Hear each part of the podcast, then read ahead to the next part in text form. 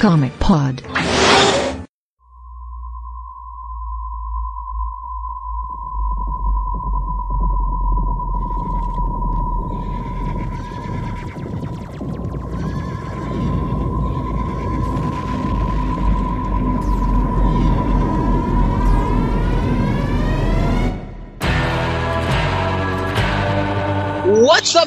Sejam bem-vindos a mais um Comic Pod. Essa é a edição de 349 e esse programa vai ser no formato one shot, então preparem-se que vai ser várias notícias, coisas malucas que a gente inventa de última hora para tentar agradar vocês. E nessa mesa muito bonita nós temos aqui o Diego Baquini, Estou de volta. o Leandro Damasceno Olá, olá, olá. e a moça da mesa, a Érica. 349 beijos a todos. Nossa, é, é beijo, hein? Vai beijar até cansar. Cansar a boca de beijar. E a gente volta depois que a música baixar.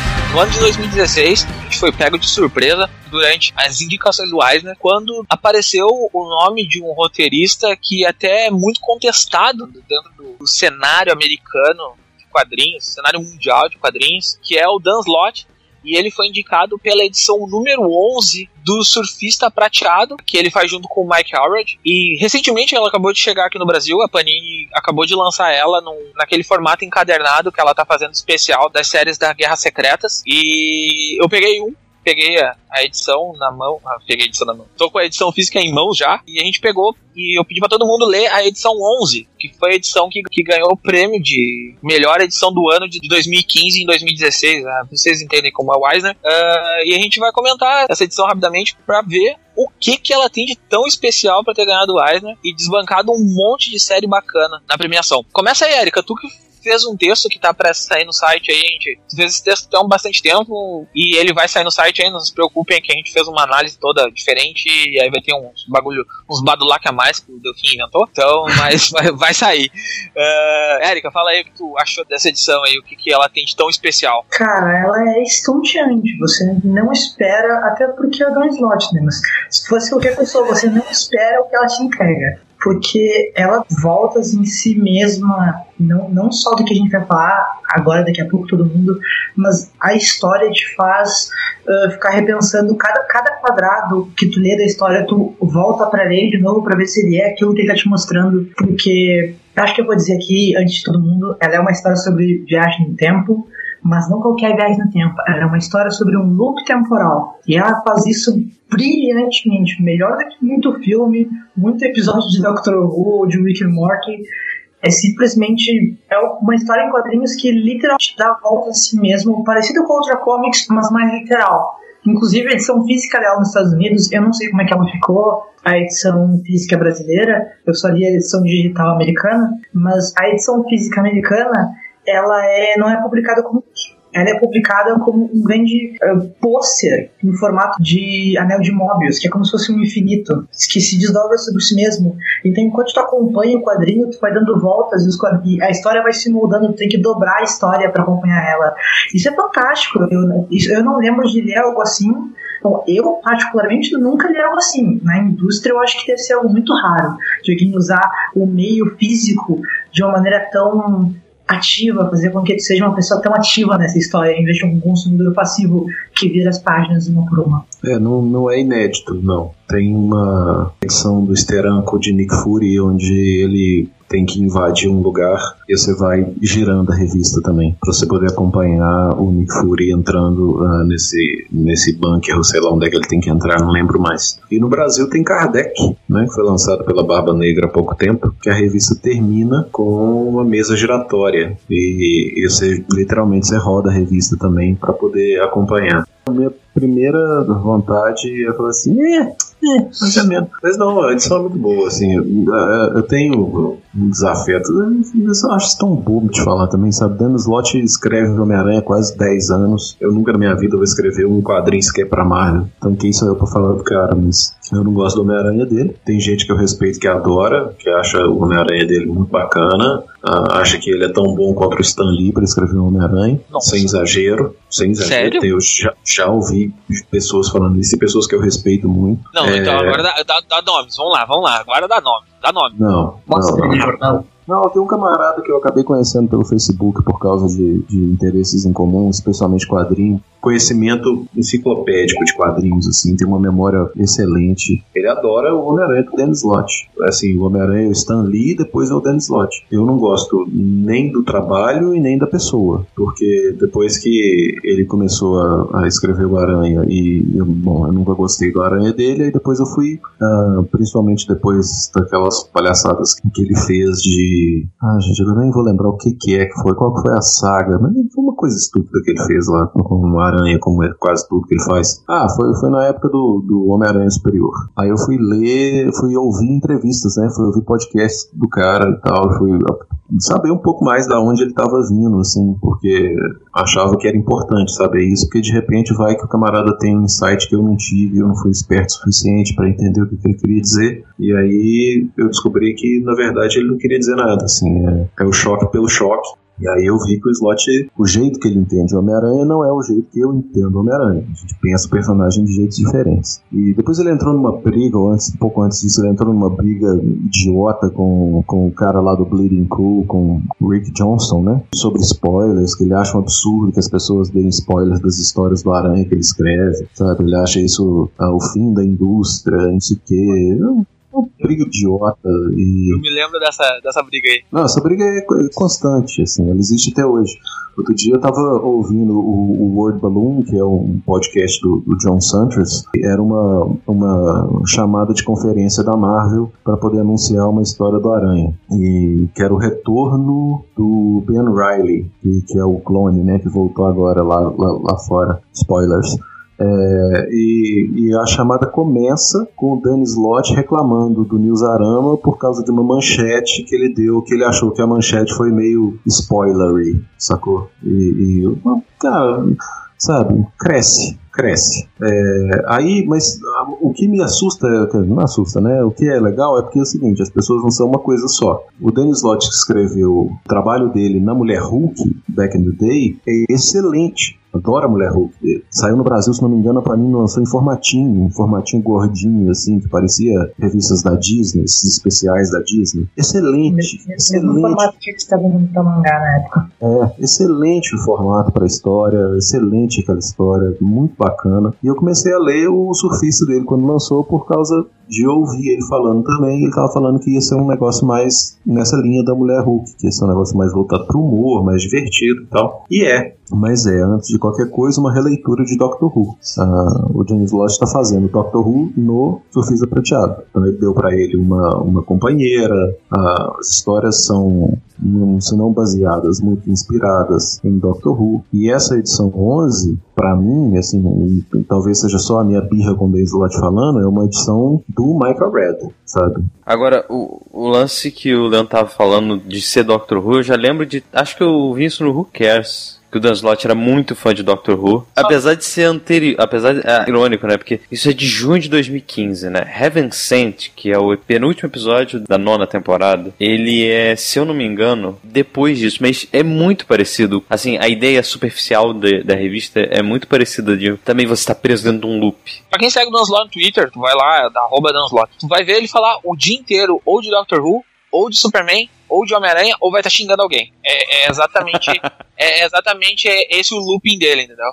Agora, ah, ultimamente ele anda xingando o Trump. Aí ele passa o dia inteiro xingando o Trump, aí ele esqueceu um pouco essas outras coisas. Mas o resto do dia é sempre, assim- é sempre isso. Ele é uma pessoa, tipo, mas ele é muito fã. Ele, tipo, posta direto foto de, de livros, de romances que ele tá lendo, ou foto com atores ligados ao, ao cast do Doctor Who, ou mandando tweet pro, pro Moffat, quando o Moffat era showrunner, então ele é, ele é bem fãzão mesmo, assim. E se eu não me engano, um pouco antes dele começar a escrever essa revista, ele já tinha dito que ele ia usar um pouco das influências dele de Doctor Who para começar a fazer essa edição. Eu não consegui ler as edições anteriores. Eu peguei exatamente na edição 11, que é essa que, que a gente tá, tá analisando, assim. E eu me abobei, cara, porque eu abri a edição assim e eu comecei a ver a, a coisa como estava funcionando, e tipo, é Doctor Who puro, né? Uhum. A, o formato que ele pensa toda a revista, a história é Doctor Who puro. Não é inspirado. É tipo, o surfista dele é quase uma releitura de Doctor Who no é, formato do surfista prateado. É, eu lembro de quando ter lido, eu falo, cara, sabe quando você prova alguma comida e você fala, hum, lá no fundo tem algum sabor de, que me é familiar? Não, eu lembro de ter lido isso e falar, cara, tem alguma coisa estranha com essa revista. Ela me lembra alguma coisa. E aí, acho que já esse ano, quando eu consegui. Eu mandei aqui para vocês, talvez eu até coloque na postagem. São as imagens da página da mudança, né? Que é a página em que você quebra o loop. Livre-arbítrio. Que é quando você quebra, né? Quando você quebra a sequência. Quem. Cara, explicar isso sem falar. Sem imagem é, é complicado. Então eu sugiro que você que tá ouvindo a gente vá lá, abre. Talvez você consiga entender basicamente o seguinte: se você ficar seguindo eternamente as sessões das páginas, vai chegar uma hora que a revista vai fazer você voltar e aí é, virá-la tipo para baixo, você vai ler e tal, e no final das contas você vai voltar para o início da revista. Se você seguir as orientações da revista, você nunca vai parar de ler a revista. Ela vai estar eternamente nesse loop na curva de Mobius, que é o que a revista forma. Antes do meu computador dar aquele problema, eu tava com o vídeo praticamente pronto de, de um slideshow da, da leitura da curva de Mobius. Eu juntei todas as páginas da revista na versão digital, usei a versão impressa de base que eu consegui, né? Que tem até que agradecer o Daniel T. Chaves lá do. que mora na Austrália, conseguiu para mim a revista em inglês. Vai até mandar para mim, inclusive, né? Ele tirou essas fotos. E aí eu montei a parada, e aí quando eu tava com o vídeo quase pronto, que a gente ia upar para colocar no, no site para mostrar como é que era a experiência da leitura, o meu computador pifou e aí eu perdi. eu perdi os arquivos, eu vou ter que refazer tudo. Cara, é algo, assim, espetacular, assim, de, de narrativa. Mas essa coisa, agora que o Leandro falou, a parada do Doctor Who, me veio um insight da cabeça falei, caraca, isso é extremamente Doctor Who é extremamente parecido, você sente aquilo dentro do, da história. Eu tive uma leitura muito gostosa, assim, enquanto eu li. Eu nem parei pensar que era Dr. Who, faz todo sentido. Inclusive eu tinha até lido, mas eu tinha esquecido que ele tinha baseado isso em Dr. Who. Baseado não, né? Ele tinha... Inspirado. É, o Pedro usou a palavra perfeita, mas eu esqueci qual foi a palavra, que tipo, é Dr. Who em surfista prateado. O que é muito adequado, né? Porque Doctor Who e o universo Marvel tem uma história muito conectada. Menções de um pro outro são feitas faz, desde que Doctor Who era publicado como sétimo doutor na Marvel. Até hoje ainda tem. No, nos Vingadores do Hickman, em 2013, tinha menção a Doctor Who. É, ele deixou um compênio no, no, no alto do edifício Baxter, para quem não sabe. Ele, sim, um dos sim. compênios dele dos quadrinhos da época da Marvel foi deixado, assim, ele, né, eles se despediram no alto do edifício Baxter. Nas narrativas em livro de Doctor Who tem um episódio, tem um, um episódio não, que é um livro, né? Mas em que ele tem que lidar com seres que miniaturizam a sua própria forma e ele derrota eles usando partículas por ah, exemplo. Que legal. Sim, e mais de uma vez ele fala do Senhor Fantástico, embora ele não use a palavra, ele, ele descreve aquele cientista de Nova York que, tem, que é muito elástico, coisa assim, em Aventuras em Livro. Mas quanto a. Eu, a gente não tem esse vídeo maravilhoso do Diego, porque o Morpheus quis pra ele, mas Uh, eu gosto de pensar que, que, que, o meu texto vai conseguir fazer com que a pessoa que não leu consiga entender como é que a história seja feita e ficar com vontade de comprar ou de adquirir de alguma maneira pela emprestado de alguma pessoa e, e, e, ler essa história, porque eu acho que eu não li todas as histórias que concorreram, mas eu acho muito merecedora do prêmio, porque é uma que, assim, Dennis Lodge pode não ser o melhor escritor, mas ele se empenhou muito para essa história. E o run dele no Manuscrito Prateado é bom, sabe? É, é, é uma boa história. É, é bom de verdade bom, assim, sem, sem sarcasmo nenhum. É bom mesmo. Concordo com a Erika total. Uma coisa que eu queria comentar, que é assim, se você for ler isso no digital, comprar no Comixology ou alguma coisa assim, você vai ter a experiência da leitura de um outro jeito. No Comixology é diferente para porque você não para você não ter que ficar movendo o monitor da OK, daria para você fazer com tablet, mas você não ter que ficar girando o monitor e não ser cansativo de certa forma e chato para fazer. Ele já meio que esmigalha algumas coisas e tem algumas diferenças de texto na versão física para a versão digital. Eu percebi isso quando eu tava procurando as imagens, e eu nunca achava a imagem igual a que eu tava procurando dos prints da, da versão digital. Falei, ué, tem alguma coisa errada. Tem balões que estão escritos diferentes na versão física comparado com a versão digital. Eles basicamente adaptaram o texto, um texto único para fazer sentido na versão digital. Porque na versão digital você literalmente você não tem a questão do loop, sabe? A, a, na digital você só lê tudo uma vez, se você avançar a página, você passou para a página de novo e acabou. Mas é assim, impressionante o que foi feito na revista, sabe? São detalhezinhos, detalhezinhos da história que fazem toda a diferença.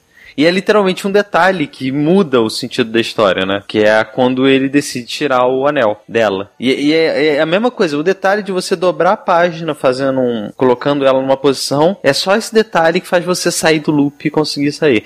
E aí, uma outra coisa que eu queria falar é como fica o é porque não, não dá para ver isso muito bem no físico, mas como fica o formato da revista quando você olha tudo junto, né? Que não dá para ver no físico, no digital dá para ver mais ou menos, que é basicamente Só você destruir sua revista. Exato, você, e acho que uma só não basta, porque porque você acaba perdendo o verso, né? Então você teria que ter pelo menos uhum. duas revistas para conseguir fazer isso. E basicamente você forma o símbolo do infinito, a curva de Mobius, ou seja, você tá literalmente dentro daquele símbolo do infinito, em que você entra e sai, entra e sai, tipo, é, é impressionante o, a, a, beleza artística da narrativa da revista, sabe? Foi, é impressionante eh, como eles conseguiram trabalhar tão bem, não só a questão visual, como a questão da história dentro daquilo. Podia ser só ah, visual aqui tal, legal, forma parada, mas a história não tem nada a ver. Não, tem a ver, as coisas têm sentido, é, é, é realmente impressionante.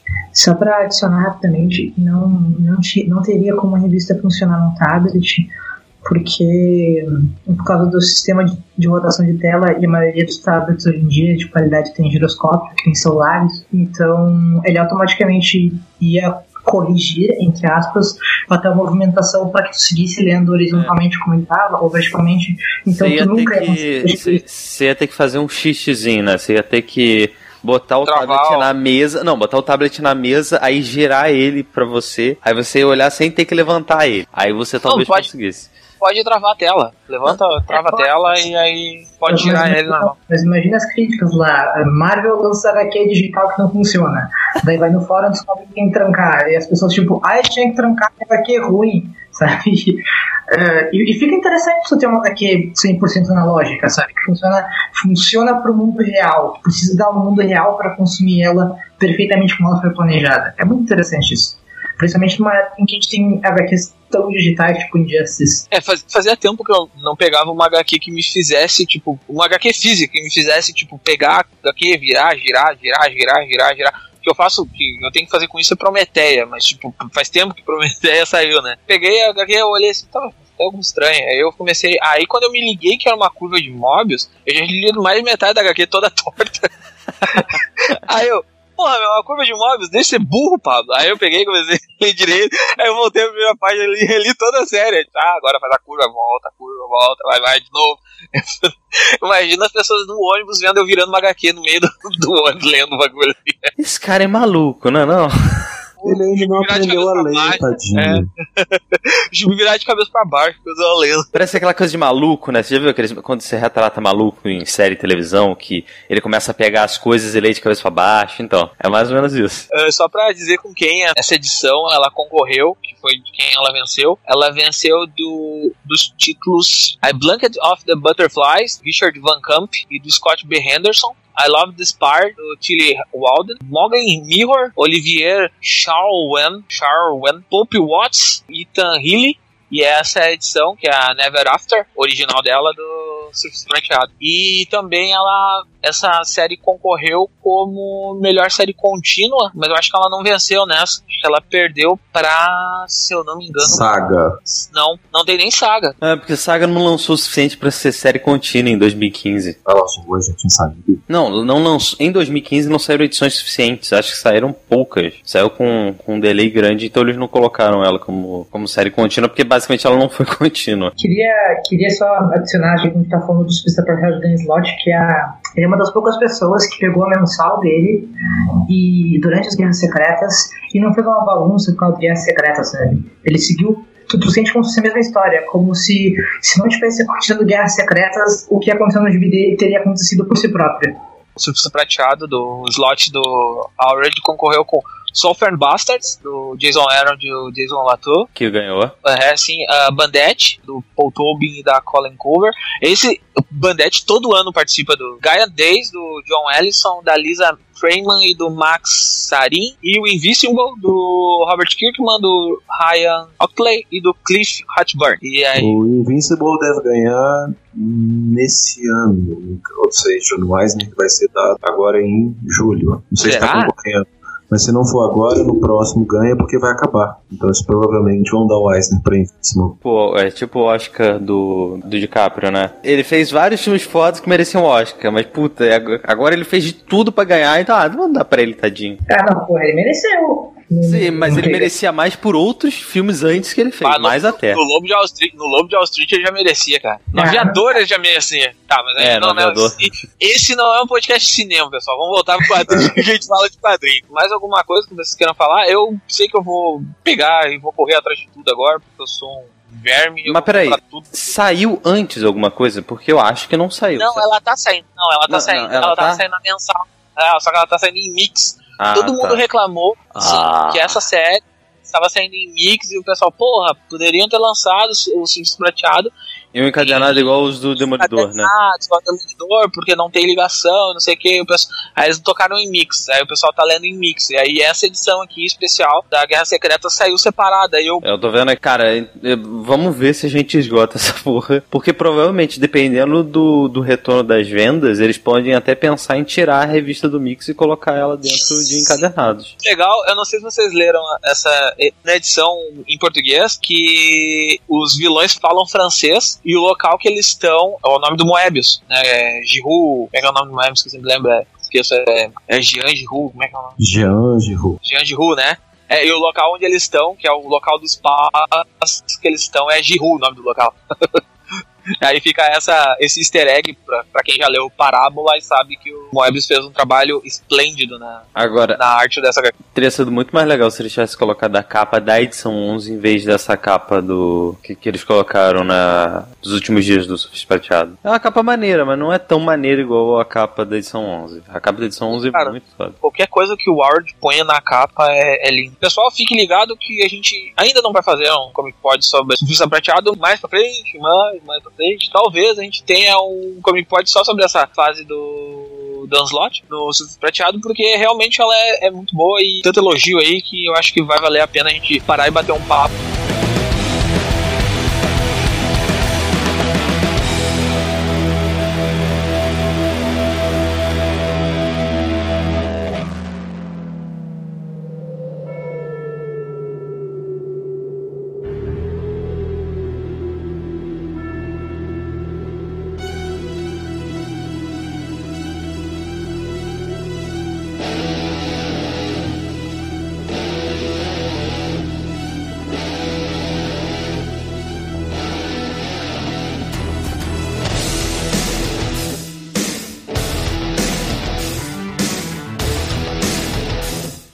Affleck vem sendo massacrado perguntas sobre o tal do roteiro The Batman, que é o filme que ele vai dirigir, estrelar, uh, ser contra a regra, fazer iluminação, correr na rua. Vender, o bilhete de cinema, cuidar do carro lá de fora. Isso, vai, vai fazer a, dar beijinho na veinha, levar a galera braço pra dentro do cinema. Na verdade, ele vai fazer igual o Ed Murphy em, em Um Príncipe Nova York, em que ele é tipo cinco personagens dentro do filme. Vai ser mais ou menos isso. É, é exatamente. Ele é o barbeiro, ele é o cara que canta aquela música do. Como é que era o nome? Chocolate Sensual. Também era aquele cara que na verdade é branco, mas é ele, acreditem. Aquele cara que tá no, no barbeiro sentado e é branco é na verdade o Ed Murphy. Enfim, mas é ele...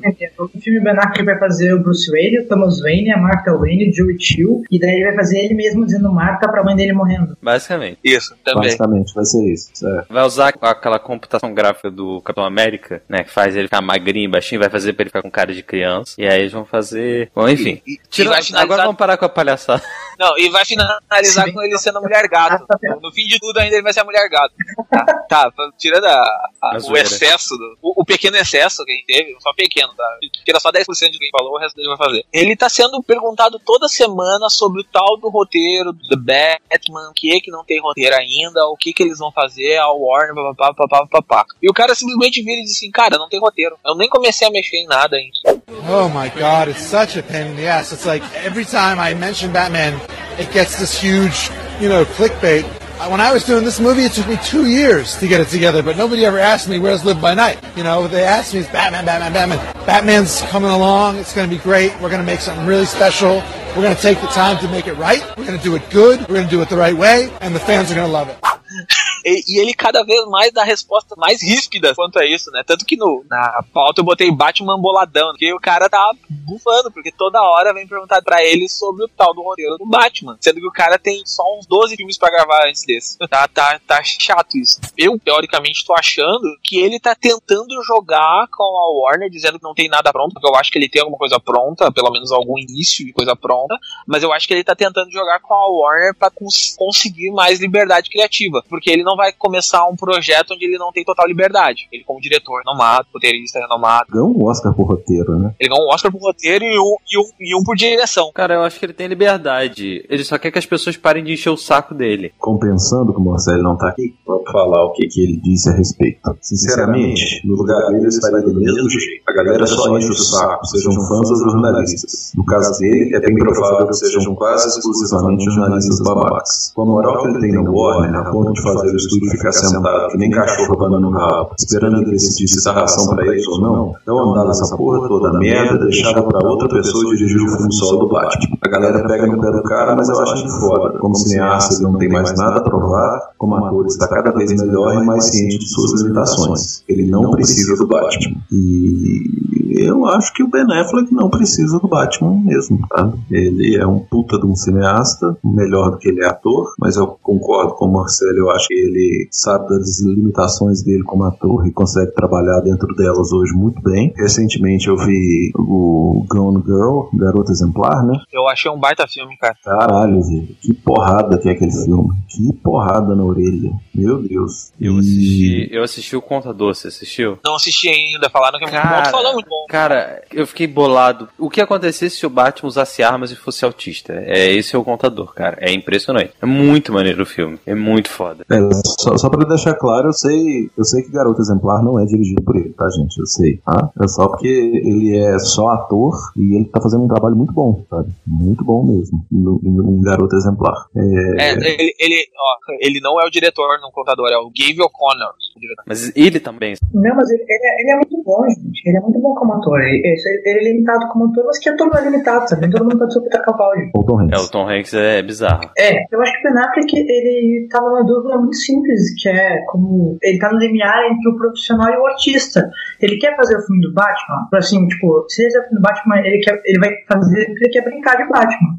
Porque ele não precisa do filme do Batman. Cara, com mas ele certeza. pode querer brincar com certeza ele Batman, quer. Porque é legal, ele gosta do personagem. Mas pode ser problema pra ele fazer o filme do Batman. Não de manchar a carreira dele, mas olha o Joss Whedon, por exemplo. O Joss Whedon não ficou marcado assim, tipo, ele estragou a carreira dele, o Vingadores 2, mas estragou a vida dele. É, eu acho, Érica, que tem uma outra coisa, né? Assim, o Marcelo fala, e a gente tá concordando que o Affleck não precisa do Batman, mas a gente tem que se perguntar agora é, será que a Warner, será que o Batman no cinema precisa do Ben Affleck? E talvez seja sim a resposta agora. Agora sim, eu acho que assim, é, o Batman teve muitos atores, mas tipo, poucos que conseguiram vestir tão bem o traje. A, o, como é que eu vou dizer, personificar tão bem o personagem que a gente lê, entendeu? Pra mim, eu tava olhando pro Ben Affleck como Batman, eu tava lendo um gibi do Batman, eu pegar o gibi do Batman que tá ali do meu lado, Batman e filho, e eu leio o Grant Morrison escrevendo Batman. Eu vou abrir e vou olhar ali, ó, oh, o Batman. Sim, e cara, eu acho que também tem um pouco da questão dele ser fã. Não é o spoiler, que é um easter egg dentro do contador, tem uma hora que aparece, Comics 1 e Detective Comics 27. E aí ele pega, tipo, ele diz: Não, aqui estão as coisas que são importantes para mim. O personagem dele fala: A, aquilo dali não foi o roteirista que colocou, aquilo dali foi ele que pediu: Ó, bota aqui nessa parada que tem um monte de pinturas fodas e coisas assim. Você coloca os revistas de quadrinhos que eu gosto nessa, nessa gaveta aqui. Com certeza são. Um, ele gosta disso, sabe? O que tá enchendo o saco dele é porque o pessoal está enchendo o saco dele. As pessoas estão. E aí, já fez o filme? Tipo, é, é porque ele, ele ainda. Ele tá muito. Ele tá na, Ele já passou da idade de mandar as pessoas tomarem no cu, entendeu? É, é, mas essa é a vontade que ele tem de fazer. Pelo que, cara, quem não faria a mesma coisa no lugar dele, sabe? Ficar puto com as pessoas perguntando, enchendo seu saco o tempo inteiro. É que tem uma, uma diferença de artistas, assim, tipo, eu vou usar o Morrison como comparação. O Morrison é uma divindade egípcia. Quanto mais falam dele, melhor. Quando ele falou, e foi o que? Oito anos antes de publicar Multiverse, que ele estava pensando em Multiverse, só perguntavam nessa porra pra ele, mas ele adorava, ele se alimentava disso. O, o Ben Affleck é grego, cara, ele quer fazer a coisa dele Até com o seu cu. Ele já estava assinado dele ser pichado pra caramba, né? Foi assim quando ele foi quando ele foi chamado pro papel. Você vê, você vê a primeira entrevista dele, ele falando: "Ah, olha, as pessoas talvez tenham uma certa resistência a você". Ele falou: "Ah, não, tá tranquilo". Aí ele foi ler os comentários na internet, né? E aí ele leu, viu, a primeira coisa que ele viu foi um não. E aí ele largou aquilo e ele viu que tipo, ele não ia se torturar fazendo isso. Só que agora a tortura está indo atrás dele. A, a, a tortura tá indo atrás dele. Tá, ele, com certeza ele quer fazer isso. Ele não ia entrar nesse barco. Ele podia, eles podiam ter colocado qualquer outro diretor no, ali. Ele tá, ele vai fazer esse filme com certeza. E ele vai fazer isso porque ele gosta de fazer isso. Mas ele está de saco cheio das pessoas perguntando. Eu acho que ele, ele sabe o que ele quer, tanto que ele foi e convidou o Joey Maganiello para pro Sim. papel do Exterminador, né? Senão ele não teria chamado o cara, disse, ó, quero tu trabalhando comigo aqui nesse filme. Só que o projeto ele não vai. É, é que o pessoal tá tão acostumado com o formato a toque de caixa que é feito hoje em dia de herói. Todos os filmes de herói são feitos a toque de caixa hoje em dia. Que o pessoal quer pra ontem o filme. Já querem trailer, tipo, se disserem hoje que ele tá com o roteiro pronto, daqui a duas semanas eles querem o trailer na, na frente deles na San Diego Comic Con. Eu acho sinceramente que o filme dele de Batman tem muitas chances de ser completamente diferente de tudo que a gente já teve e ser mais um filme tipo Birdman do que um filme super-herói propriamente dito, assim, Também acho. Arroz com feijão. Talvez não Birdman, porque, sei lá, assim, acho com certeza, com certeza. Se não fora Mas da talvez caixa, fora pelo da ele caixa. ser É, ele, nesse ele sentido, tem um nível de, tipo, sei lá, acabamento, por assim dizer, sei lá, de polimento de roteiro e de detalhes que Argo, por exemplo, tem. É, esse tipo de coisa. É, só corrigindo uma coisa, ele ganhou em 97, tipo, é, Oscar de roteiro original, ele e o Matt Damon. E sugiro que vocês procurem pra ver, que é o Gênio Domado, né? Mas eu procurem pra ver a cerimônia, a cerimônia do Oscar que eles ganham. Porque é hilário ver os dois assim, completamente atônitos, porque eles não acreditavam que eles iam ganhar. E- eles não escreveram é, agradecimentos porque eles não, eles literalmente não sabiam. Tipo, eles falavam assim: ah, ah, legal, a gente foi indicado, pô, bacana, a gente nunca vai ganhar essa merda. Então, eles só foram com as mães deles, as fotos você vê, eles estão acompanhados com as mães deles, e nervosos pra caramba na premiação. E aí você compara isso com, aí sim, o que na época inclusive foi considerado injusto, que Argo ganhou o melhor filme e ele não foi indicado nem mesmo a melhor diretor. Ele ganhou o melhor diretor em Argo no Globo de Ouro. E isso gerou muita ah, crítica verdade, na época. foi indicado o melhor É, diretor, porque- né? Mas é aquilo, né? Sempre O- gera, sempre gera. Sempre que isso acontece, isso acontece regularmente no Oscar. O Globo de Ouro é, é o prêmio sério e o Oscar é a zoeira. Mas, sempre é, é, isso, acontece. isso já aconteceu antes no Oscar. Já aconteceu várias vezes, na verdade. Teve, teve um Mulan Rouge. Mulan Rouge foi um filme indicado para trocentos prêmios e, e o Baz Luhrmann não foi indicado a melhor Cara, diretor. Mulan Rouge é foda Eu pra acho que esse caramba. ano teve isso, se eu não me engano, teve um, teve um filme que foi indicado alguma coisa e o diretor não foi indicado. Eu não me lembro qual foi. Eu quero acreditar fielmente, assim, é, que o, o Affleck, tudo que ele tá fazendo ho- hoje é tentar tirar o foco de cima do Batman, filme do Batman, e falar do filme da Liga da Justiça, que é o filme que, que é o filme dele desse ano, no caso. É o filme que ele tá ah, trabalhando pra finalizar, que é o filme que também é o filme mais aguardado Cara, tem outra coisa também. pessoal que gosta É. de quadrinhos. Ah, Se vocês lembram, ele falou que depois do Demolidor ele nunca mais ia fazer nenhum filme de herói. E, cara, ele tá fazendo isso é porque ele gosta pra caralho dessa merda, sabe? Ele, ele não tá fazendo. Ele não tá fazendo isso. Óbvio que provavelmente ele tá ganhando dinheiro pra caramba. Provavelmente tá ganhando dinheiro pra caramba, tá ganhando notoriedade, tipo, ganhando poder dentro da Warner por causa disso. Cara, ele não. Ele não. ele, tipo, ele tá fazendo porque ele gosta, sabe? Ele tá fazendo porque é algo que vai dar pra. Vai sentar a cadeira maneira, depois de terminar o filme, ponto, vai ficar satisfeito de ter, visto, ter feito algo maneiro, sabe? Mas. Ô, ô Diego, quer, que eu te, Diego, quer, que eu te traga, eu... quer que eu te traga mais uma informação que tá, que tá bem, bem na cara, assim, o pessoal tá comentando quase. Uh, todas as entrevistas que saíram até agora, tipo, ano passado pra cá, falando sobre Liga da Justiça, não foi o Snyder quem deu a entrevista foi o Ben Affleck porque o ou o Snyder ele já percebeu que ele tá que a imprensa tá queimando ele, né? Não, não, não. A imprensa não tá queimando ele, não. não. Ele não, se auto-queimou porque os filmes não, assim, eu não acho os filmes dele uma merda, mas existe tá... uma vontade natural com ele, sim. Não, porque os filmes dele são uma merda. Não é uma vontade com não, ele, é uma é, vontade cara, com o trabalho é dele. O trabalho dele é horrível. Trabalho horrível. Aí são os filmes escondendo ele aquelas bostas. Aí sim é um trabalho horrível. Ah, os dois são ruins, vocês estão de sacanagem porque você gosta do outro e não gosta do outro. É tudo uma bosta. Respeito a sua opinião, acho que o Tim Burton tem coisas boas e tem coisas ruins. Acho que o Zack Snyder só tem coisa ruim. Não, gente.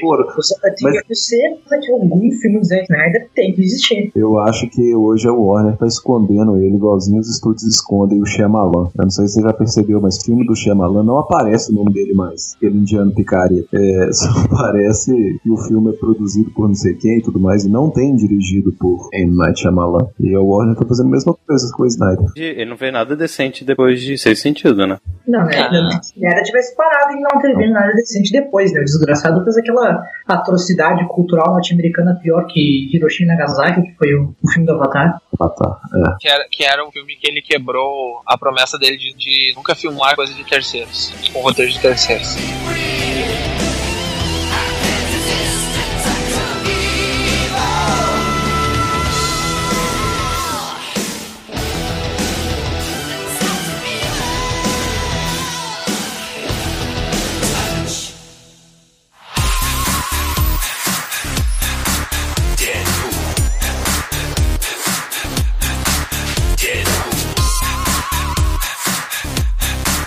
Deadpool, cara. Cara, que loucura que foi. Porque todo mundo menos esperava qualquer coisa desse filme. Agradou muito o pessoal que chegou para Até por ele estar quebrando várias regras dos filmes de herói, né? E agora tá até sendo indicado pro Globo de Ouro. E foi indicado pelo prêmio do Sindicato de Produtores também. Está lá indicado, junto com o La La Land, que é o grande do ano. Você esperava alguma coisa desse filme, cara? Porque quando eu sentei na cadeira do cinema, eu não esperava bosta nenhuma. E no, no fim do ano eu tava pensando e eu, foi o filme que eu mais mais me diverti vendo, o ano inteiro. Cara, eu, eu, o que eu te falei, eu tava lá nos anos 90, sabe? Eu, eu vi isso aparecendo. Então, não, eu não esperava nada de Deadpool, porque eu acompanhei o nascimento e o desenvolvimento de Deadpool nos quadrinhos. E ainda tô tentando me recuperar. Eu não, eu, sinceramente, até hoje eu não entendo o sucesso de Deadpool e como que tanta gente gosta desse personagem, o tanto sucesso que ele faz, o tanto de revista que ele vende. Mas, a galera gosta, então arranca todo dessa vaca aí, rapaz. O negócio é ganhar dinheiro. Eu acho estranho, só estranho pra mim. Não entendo direito, não. Em um momento raro de quando a gente fala de quadrinhos e mídias em si, sendo adaptados e coisas que não vem a Disney, acho que Deadpool é uma exceção de que é bom que a Disney não tem os direitos sobre, sabe? Porque, tipo, o filme do Deadpool nunca teria, ter, nunca teria saído sobre a Disney. O Ryan Reynolds foi indicado a melhor ator de comédia ou musical no Globo de Ouro. Onde esse mundo vai parar, gente? Ryan Reynolds, cara. O I Know Alright. Não. I know, right? que loucura, mano. O Ryan Reynolds e, o, e o, o Gosling também foi indicado melhor ator, sabe? Que mundo é esse? O cara que não quer comer cereal. Ó, o Deadpool também foi indicado como melhor filme de comédia ou musical. Também, também competindo com La La Land cantando estações. Que então não para de falar esse final de cara, que eu não aguento mais falar de La La Land. Não, não, eu não lembro o que, que eu tava esperando do filme, sabe? Eu, ach, eu, eu falei assim, ah, cara, eles vão ter coragem de fazer um filme de 18 anos, então eu vou, eu vou assistir só por causa disso. Eles vão ter coragem de não tentar enfiar Deadpool PG-13. E aí foi por isso que eu fui assistir o filme, sabe? Eu não fui assistir o filme porque eu gosto do personagem, eu não gosto de Deadpool. Mas foi divertido e foi isso aí, cara. E assim, divertiu, foi, foi bem feito, assim. Ele, não acho que ele seja nada espetacular para esse sentido, mas, mas assim, talvez esteja um pouco de exagero por causa da recepção que ele teve, por causa das quebras paradigma e tal, mas tipo, talvez seja só por causa disso que ele tá concorrendo. Porque ele não é um filme espetacular, assim, impecável. Acho que nenhum filme de herói ano passado foi. Uh, eu não sei se a gente chegou a falar nisso no podcast do Deadpool que a gente fez, a respeito do que que Deadpool gerou, que foi uma certa corrida a filmes de super-herói com rated R, né, para maiores de 18 anos. É, porque aí viram que filmes de super-heróis para adultos dá dinheiro. Eu acho que o próximo filme do, do Wolverine é muito isso, assim. Eu espero que ele tenha, seja um filme e não só sabe? Ah, vamos aproveitar que agora a gente pode fazer um filme que o Wolverine pode matar e mostrar o Wolverine esquartejando pessoas. O que é, o que é bem típico, assim, né, de Hollywood. Uma coisa acontece e dá certo, você faz outras duas mil coisas iguais. Só Hollywood não, né? Achando que vão dar certo. Ah, é todo lugar. É, é, os próprios quadrinhos, os próprios quadrinhos fizeram isso, né? Com... É, é basicamente é que é? isso. A Watchmenização de... dizer é que o Deadpool tá sendo o Watchmen dos quadrinhos pro cinema.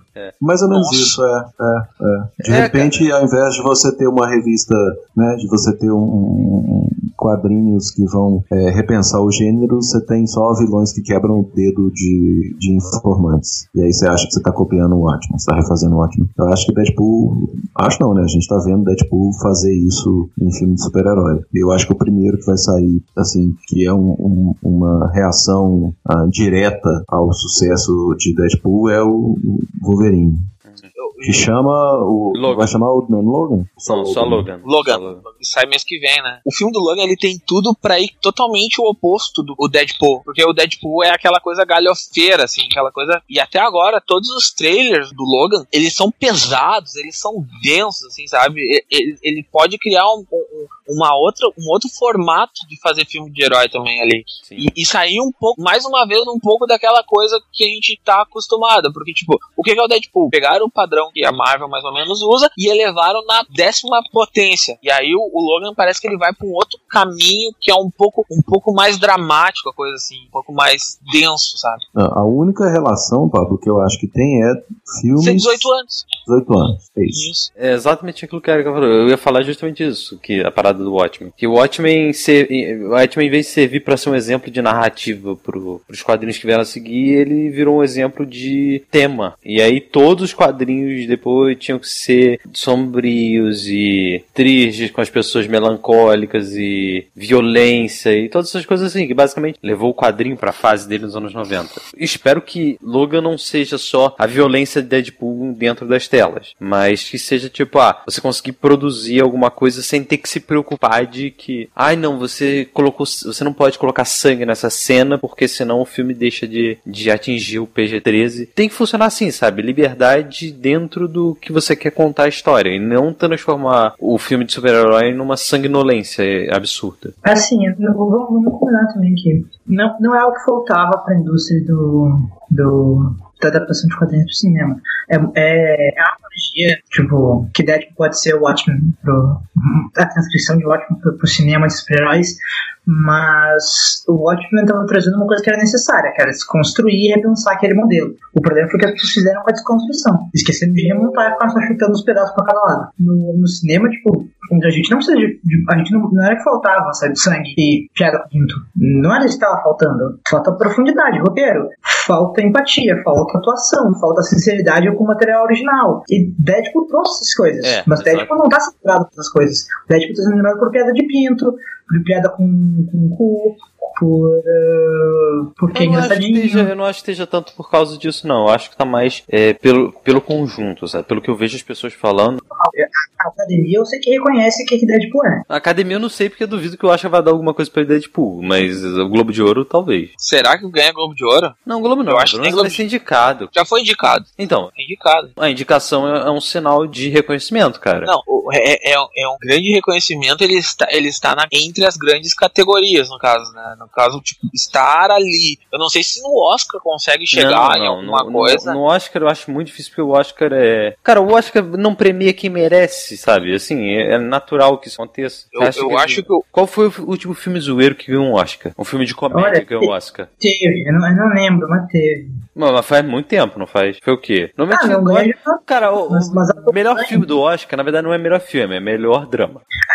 E você vai dizer que, tipo, Não, não é, Diego, não é. Sinto muito, mas não é, não. Ah, nos últimos anos tem sido. Não, não tem, não tem, não. Qual, É, qual foi o último que não ganhou, que não era drama? de cabeça aqui, de cabeça, é... Melhor é Impossível. Peraí, qual, esse último ano? Melhor é Impossível não ganhou, não ganhou. Jack Nicholson ganhou melhor ator. Não, tô falando de melhor filme mesmo. A Helen Hunt ganhou melhor, melhor atriz coadjuvante. E eu acho que ganhou o melhor filme, não? Você quer dizer só os que ganharam ou os que concorreram? Não, ganhar. Ó, ó, 2016 foi Spotlight, 2015 Birdman, 2014 12 anos de escravidão, 2013 Argo, 2012 O Artista. ah, É, o artista é o que dá mais pra você dizer que, que não é tanto O drama. artista não é exatamente um dramalhão, tipo 12 anos de escravo. É, mas, É, ele, 2011 mas ele ganhou muito mais por causa do, da questão estética e tudo mais do que realmente o. Não, mas isso não interessa. Não, isso sim, não é pra- depende. é porque- ganhou, O ganhou. Retorno do Rei, 2004.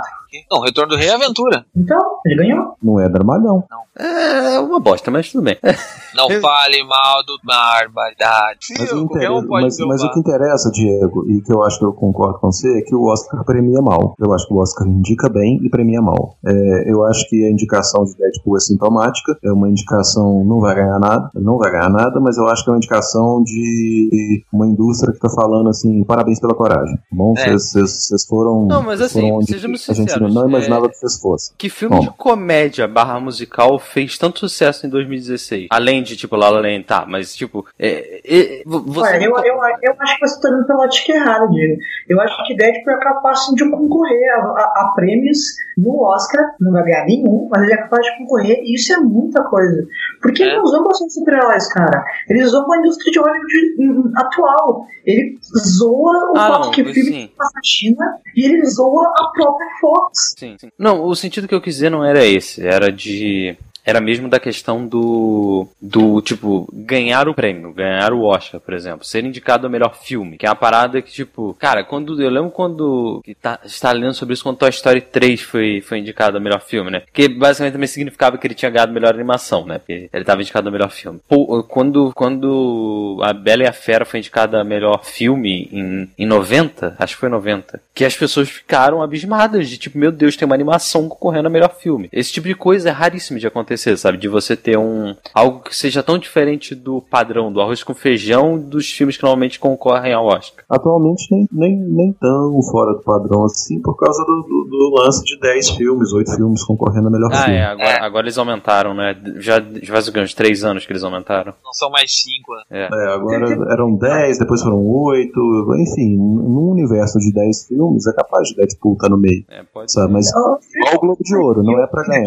Teve alguma review negativa, assim, tipo, alguma, alguma grande resenha negativa do Deadpool? Eu vi mistas, assim, algumas pessoas criticando algumas coisas, assim, pessoas que se sentiram ofendidas com certo tipo de coisa. Em, Ah, cara, em mas- inglês. Não, você eu- tá perguntando, eu tô respondendo.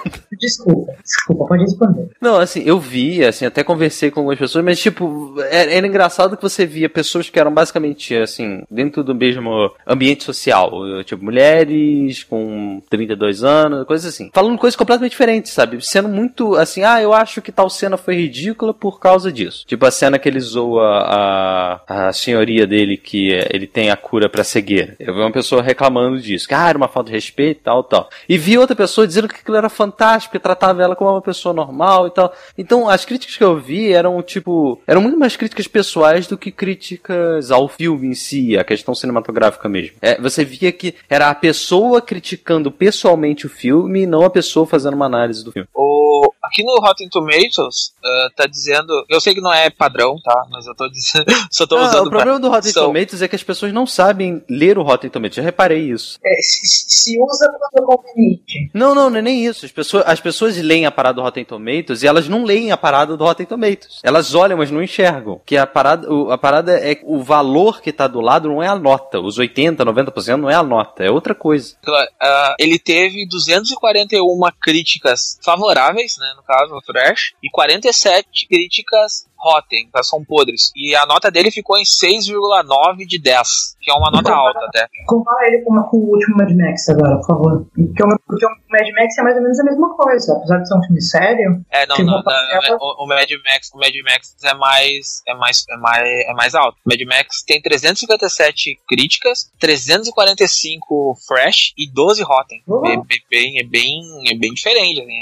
A audiência é que gostou mais de Deadpool do que a audiência Isso. de, porque Deadpool de tem crítica. o 90% das, do público deu notas que dá para você considerar que gostaram do filme. E Mad Max foi 80, é, 86. A média em Mad Max ficou do público ficou 4.3 de 5 e de Mad Max ficou 4.2 de 5. Isso. Mas aí na parte de e, críticos... E, e Deadpool teve mais análises de pessoas que assist, de, de audiência do que do que de Mad Max. Então, tipo, isso valida ainda mais a, a média do público ser mais alta. Eu, o que eu queria falar com Mad Max é tipo, por mais que Mad Max seja um filme sério e Deadpool não, e Mad Max não seja uma crítica à indústria e Deadpool acaba zombando, não é uma crítica, mas ele zomba da indústria, o, o Mad Max ele faz uma crítica social. E pessoas que não gostaram dessa crítica social disseram que foi um lixo total. Pessoas que não gostaram de Deadpool, por, qualquer fator de Deadpool, disseram que ele é um lixo total. Eu tenho problemas com os dois filmes, embora eu não goste do Deadpool e eu tenha adorado Mad Max mas eu acho que Mad Max concorreu mais para a academia dizer uma coisa, sabe? A academia dar uma mensagem de, ó, nós estamos lá das pessoas que gostaram do filme, não daquelas pessoas estranhas que disseram que ele é a ruína da sociedade.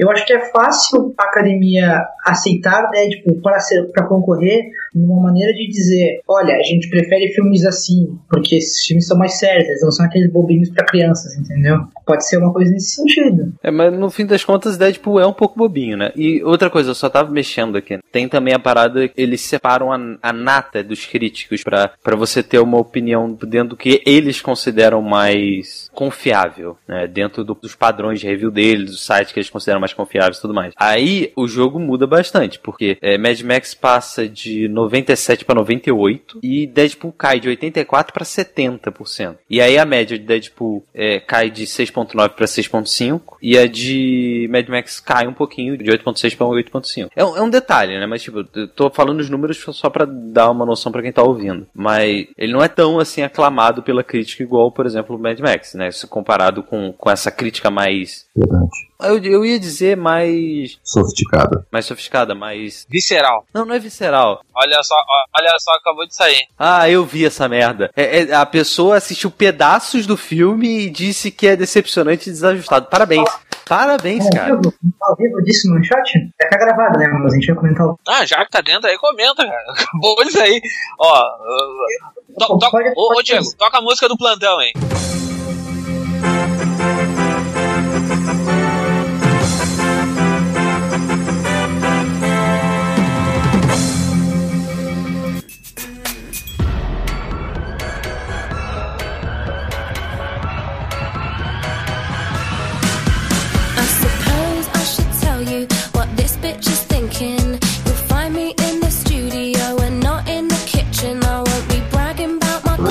Maravilha é decepcionante, desajustado, afirma informante da DC. Isso, eu estou lendo isso no, no site cinepop.com.br.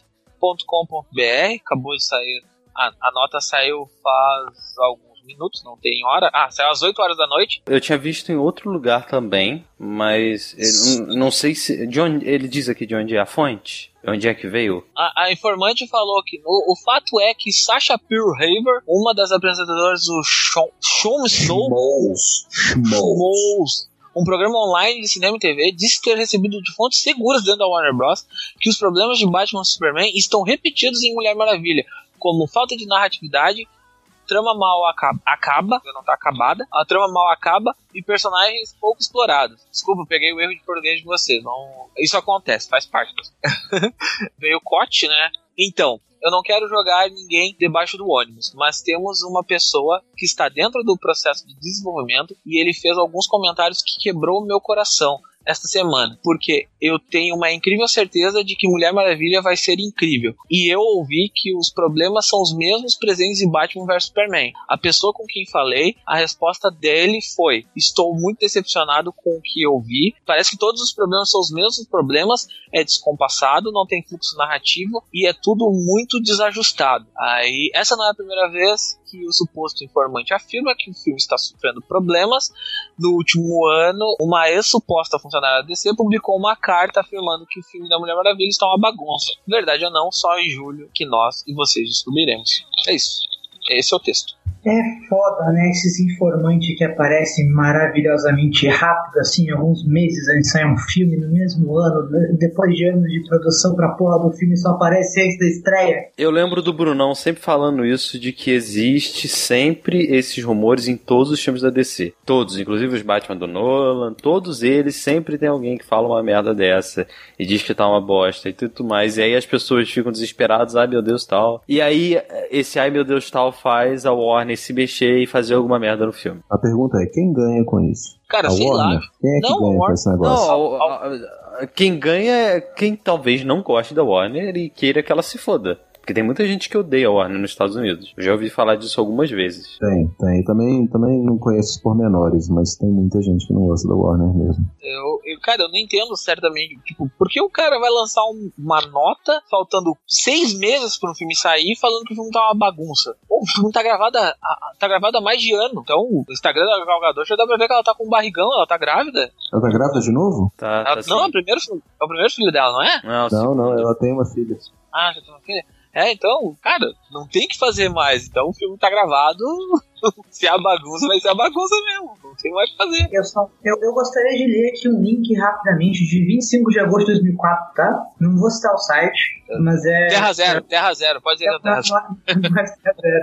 É, Tom Welling pode fazer a aparição especial em Batman Begins, tá? Era um rumor que as pessoas acreditavam muito na época. Eu poderia ir Ah, atrás de um. As pessoas. Todo mundo falava que o Adam West foi visto nas gravações de Cavaleiro das Trevas Ressurge. Todo mundo falava disso o tempo todo. Eu tava até querendo. Não, ele não tava. Eu, tipo, cara, foda-se. As pessoas mentem pra conseguir esse peixe-view maldito. roteiro falso do David Goyer também, e todo mundo acreditou que ia ser esse o roteiro do Batman Begins. É, gente, e e vazou o roteiro também do Batman vs Superman, que a primeira cena tinha o Aquaman saindo na porrada com o Super-Homem. Vazou que o Kevin Smith Ah. tava esse filme. Aqui, esse roteiro era foda. Saiu o Aquaman na Não, porrada cara, com ele é- os, te- os textos dele eram muito bosta. Os diálogos dele eram muito ruins. Ah, não, mas o, o- a, descrição era legal. É porque você pegou um fã-filme e fez, tipo, é basicamente isso. A Mulher Maravilha vai ser é decepcionante, cara. Olha, eu, não- eu, não, eu não sei nem como entrar no detalhe, cara. Eu não sei se vai ser decepcionante ou não. Eu espero que ele não seja. Mas é sério, não existe empresa tão ruim que contrata para cada produto que ela faça funcionários que se decepcionam com o que ela faz e um por um vai saindo fora meses antes do produto final ser liberado para falar mal do produto final. É a mesma coisa desde o Homem de Aço, gente. Não, desde muito antes. Eu tô falando, Batman já tinha isso. O Batman Begins teve isso. É, aconteceu a mesma coisa com Superman Retorno. O, o filme aquele do Tim Burton com o, do, do Super-Homem com o Batman não aconteceu porque as pessoas ficaram vazando informação e falando de coisas que não iam ter no filme. Até hoje as pessoas acreditam em boatos de um filme que não saiu. Os filmes da Marvel passam por isso. Eu nem lembro eram os boatos pro Guerra Civil, mas tinha uns bagulho absurdo. Tinha gente acreditando que pra ser o Wolverine, o Hugh Jackman. Ai, gente. É, é só me acerta, me acerta no coração profundamente logo com Mulher Maravilha, gente. Porra, um filme que as pessoas deviam trabalhar pra dar certo, sabe? As pessoas deviam cobrar da Warner pra que o filme fosse bom. O ícone feminista finalmente aparecendo no cinema depois de anos. A Mulher Gata apareceu no cinema, Electra apareceu no cinema e não tinha aparecido da Mulher Maravilha. Primeira vez que ela aparece é como coadjuvante no filme. Finalmente ela ganha um filme próprio. E as pessoas de miserinha fazendo um boatinho pra falar mal do filme. A falta de vergonha na cara pra querer clique, gente. Puta merda, faz conteúdo aí original pra ganhar clique em vez de fazer essas.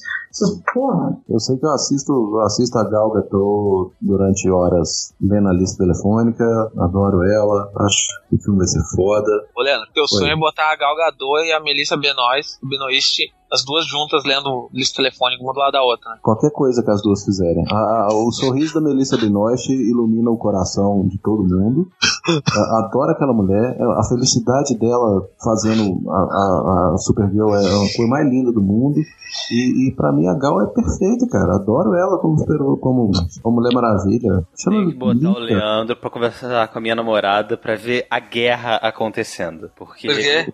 porque ela odeia a Gal tipo, com todas as forças dela. Cara. Eu não sei porquê, eu não sei porquê, tá? Eu, eu não, não, estou defendendo ela, eu acho que ela está errada. Mas, assim, é algo assim, tipo, fora do normal, assim, a raiva que ela tem da Gal. Nada, cara, Gal, Gal é ótima, adoro ela de Mulher Maravilha, sabe? Se ela aparecesse mais, ela salvava o PVS. A... Não, ela foi a melhor coisa do filme. As entrevistas dela são legais, sabe? É uma mulher consciente do que ela faz. Uma mulher que, cara, é uma mulher maravilha. Presta atenção. É uma mulher maravilha que foi membro do exército israelense e sabe Krav Maga. Uhum. Você tem noção do que é a mulher maravilha que sabe Krav Maga? Ela mata sabe? o cara com dois socos e, envergalhado. E o olhar Sacou? Ela, tipo, ela é muito foda, velho. Eu gosto demais dessa mulher. E assim, em época que as pessoas ficam fazendo postagem do tipo, ah, eu quero a Gina Carano pra Mulher Maravilha, eu quero a Megan Fox pra Mulher Maravilha, os caras contratam uma atriz, sabe? Tipo, contratam ela pra capacidade de atuar. Já é uma. Eu, não, eu, eu, tô, eu tô por não ao contrário aqui, eu não consigo falar nada direito. Eu, sinceramente, também não entendo sabe? Entendo, entendo a raiva da Erika e, e, não entendo esses boatos antes de filmes da Warner, principalmente antes de Mulher Maravilha, que tudo que se mostrou até agora parece que o filme é redondinho, o filme não tentar se reinventar e só contar a história, que é o que parece que está fazendo. Ele, ele tem tudo para ser, sabe, o maior filme de, baseado em personagens do DC até agora. É,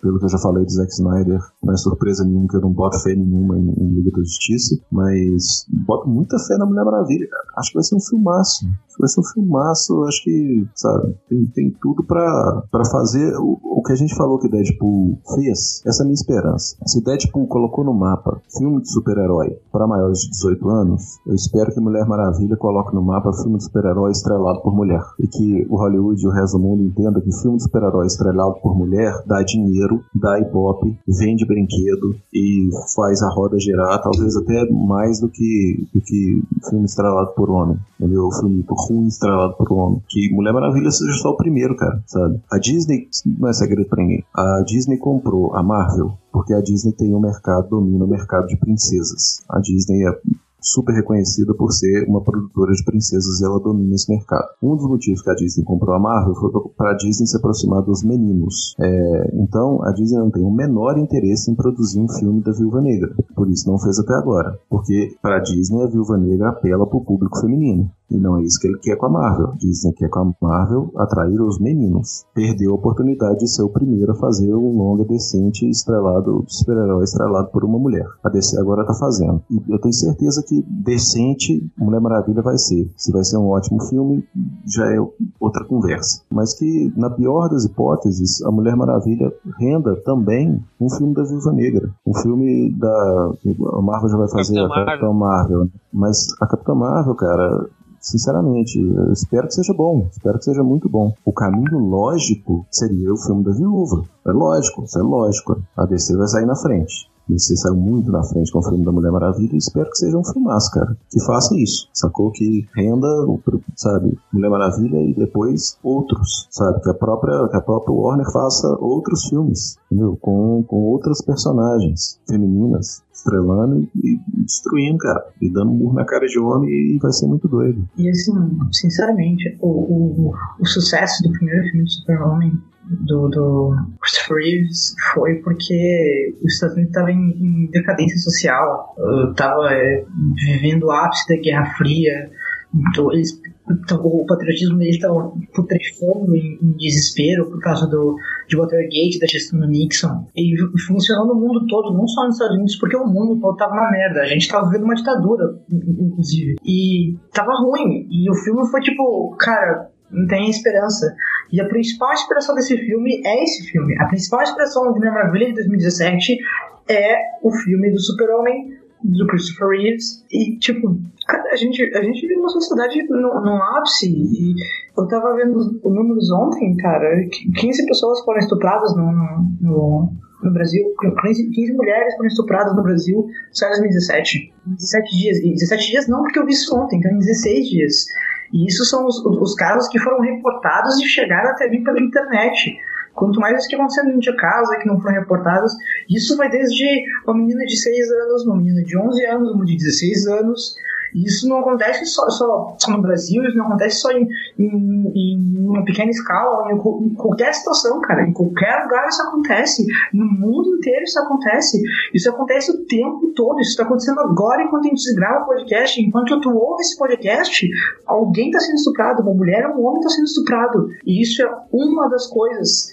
Uma das coisas que acontecem no mundo por culpa de injustiça de gênero. E essa é uma personagem que foi criada para combater isso ideologicamente, para lembrar pra gente que a gente tem como lutar contra isso. Eu não, eu não consigo perdoar alguém que tenta boicotar um filme desses e fazer com que. Esse, esse filme for ruim, se esse filme não conseguir nada disso, se ele quebrar a mensagem dessa personagem, então aí sim a gente destrói esse filme e faça com que ele não. e faça com que a Warner saiba que ela, ela, ela cometeu um grave erro. Agora, antes desse filme sair, tu não, tu, não, tu não tem direito de tentar impedir esse filme de ser o melhor que ele pode ser. Ninguém tem direito. E se for ruim, a gente faz o Mulher Gato dele, que é ninguém nunca fala sobre, nunca mais. Cara, eu acho que nunca terminei de ver Mulher Gato. Eu nunca assisti Mulher Gato. Eu comecei a ver uma vez numa aula de. Não lembro, na aula de, aula de inglês, alguma coisa assim.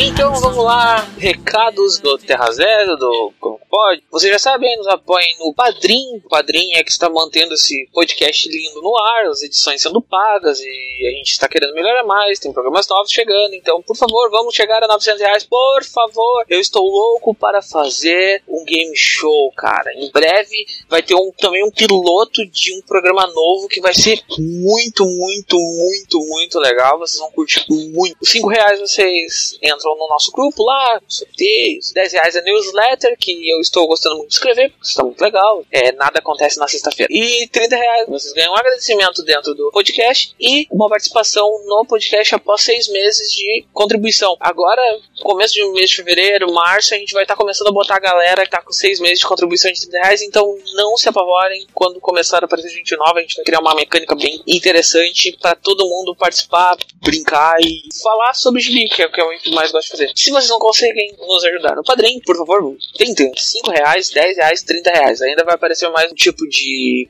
contribuição diferente, mas vai aparecer ali, vocês vão, vão ver mais pra frente. A gente tá, vai mexer certamente no mês de fevereiro. Vai ter algumas alterações, então não se preocupem. Uh, a gente vai chamar vocês, vai deixar tudo avisado.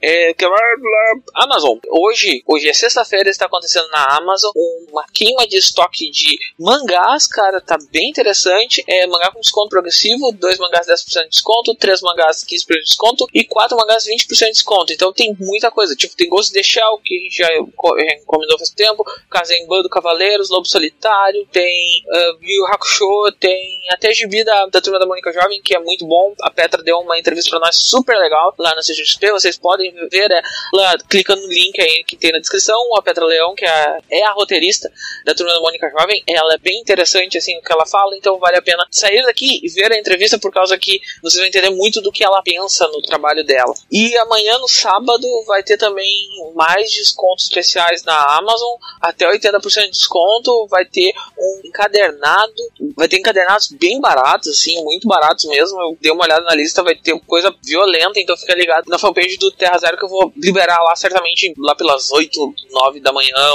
um post lá com, com os descontos. Então se liguem lá. E quem é padrinho vocês sabem que eu mando na, na, na mocosa pra vocês primeiro, pra não, não queimar, pra queimar o estoque antes. E nos avaliem no iTunes, uh, como vocês sabem, entra nas redes sociais, arroba comicpod, arroba terra underline zero, facebook.com barra terra zero numeral, manda e-mail, contato arroba terra zero.com.br, aquela coisa de sempre, galera, vocês sabem. A gente tá aí no Twitter, enche o saco da galera lá, todo mundo vai responder vocês, vai participar, e é isso. Esse Comic Pod fica por aqui.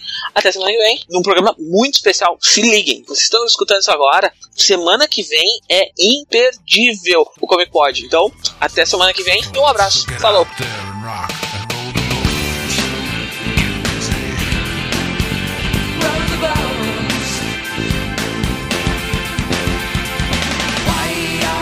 E esse Comic Pod só é possível graças aos nossos padrinhos da campanha do Padrim. É, então, se vocês querem participar do Padrim, padrim.com.br barra Terra Zero e entre lá e vejam a nossa campanha. Nós temos agora 53 padrinhos, mas o agradecimento é especial para os padrinhos da categoria de 30 reais, que é o Luiz Alberto, o Gabriel Felipe Calbi, a Paula, o Igor Tavares, o Juliano Souza, o João Paulo Ranque de Faria, o Saldanha, o Senna, o Bruno Batilano, Sami Newton Amorim, o Castilho, que é o Viking, e o Augusto Oliveira. Muito obrigado a todos vocês, vocês fazem esse podcast muito especial, junto com todos os nossos padrinhos. Então, muito obrigado. Falou!